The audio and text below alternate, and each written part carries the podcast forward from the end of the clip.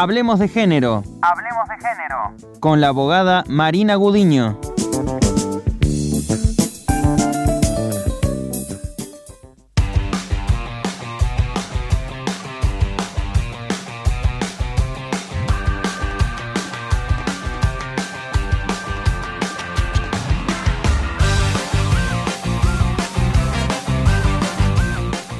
Ya nos vamos hacia Córdoba Capital para seguir hablando de género. Ya estamos en comunicación telefónica con la abogada Marina Udiño. Marina, ¿cómo te va? Muy buenos días.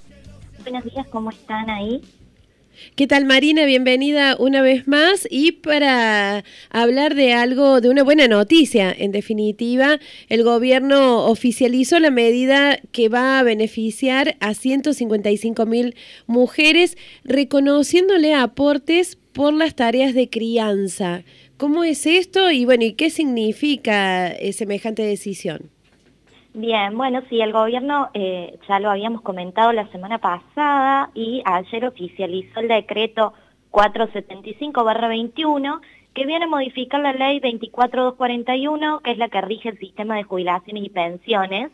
Eh, esta modificación tiene que ver con una moratoria a la que eh, se, pueden, se pueden sumar, bueno, determinada franja poblacional eh, en este caso es un beneficio que, es para mujeres, para mujeres que hayan tenido hijos durante su vida y no hayan eh, cumplido con todos los aportes necesarios para poder obtener una jubilación, se les va a reconocer ¿no? estas eh, tareas de cuidado por haber tenido hijos, hijas, en el caso de que sean, puede ser un año de aportes o cuando se trate de eh, un hijo adoptado o eh, una o cuando sea una persona con discapacidad, un hijo con discapacidad, esos años pueden ser dos o tres.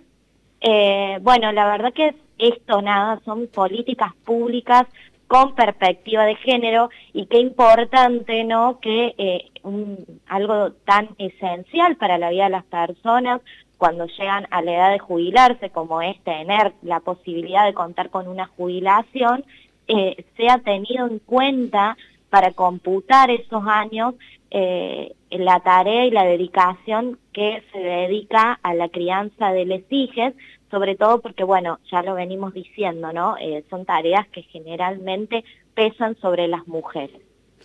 Eh, Marina, se prevé que esta nueva ley eh, alcance el 44% aproximadamente de, las mujeres en, edad de tramitar la jubilación. Eh, y qué importante esto, ¿no? es un...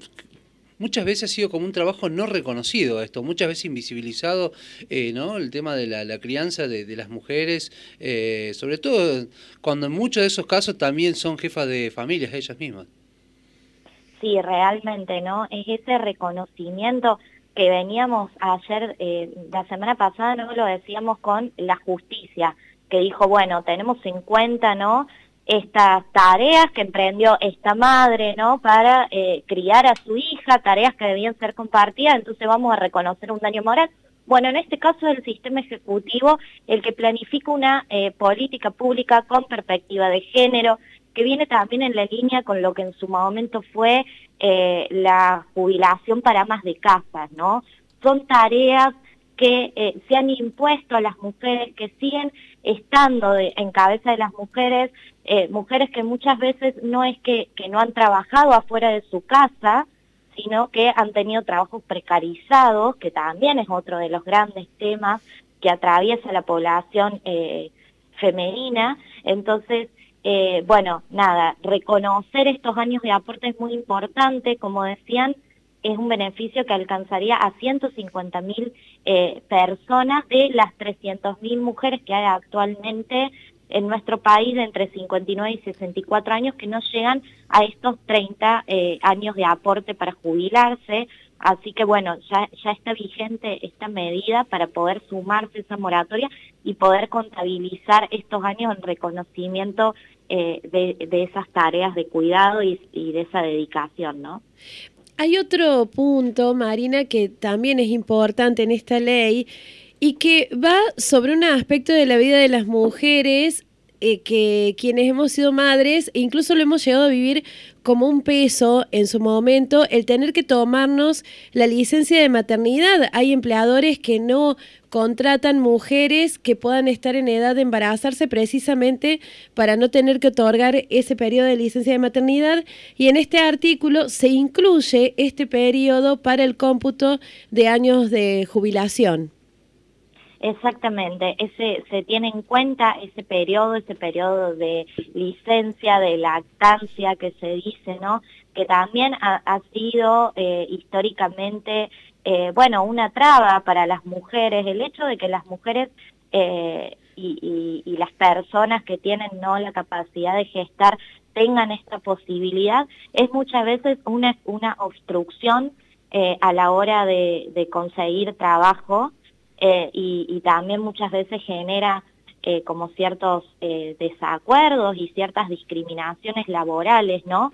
Entonces, qué importante también es que se venga a reconocer ese periodo a la hora de hacer el cómputo. Sabemos que todo suma, sobre todo cuando es tan necesario acceder a una jubilación y no se puede llegar. también se, te, se va a computar a aquellas mujeres que han solicitado han estado sus hijas ¿no? en el régimen de asignación universal por hijo y esto también es importante porque es un sector de la población que necesita eh, de esta política pública y también va a necesitar que se computen eh, para sus aportes.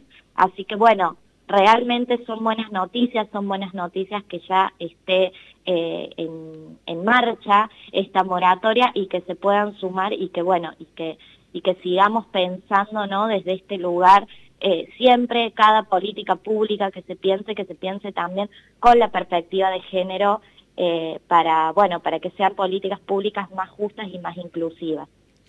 Marina, bueno, ¿a partir de qué fecha la, de cualquier mujer se puede llegar a inscribir, digamos, en ANSES? Y una vez obtenido ese turno, ¿cuáles son los requisitos que tiene que presentar?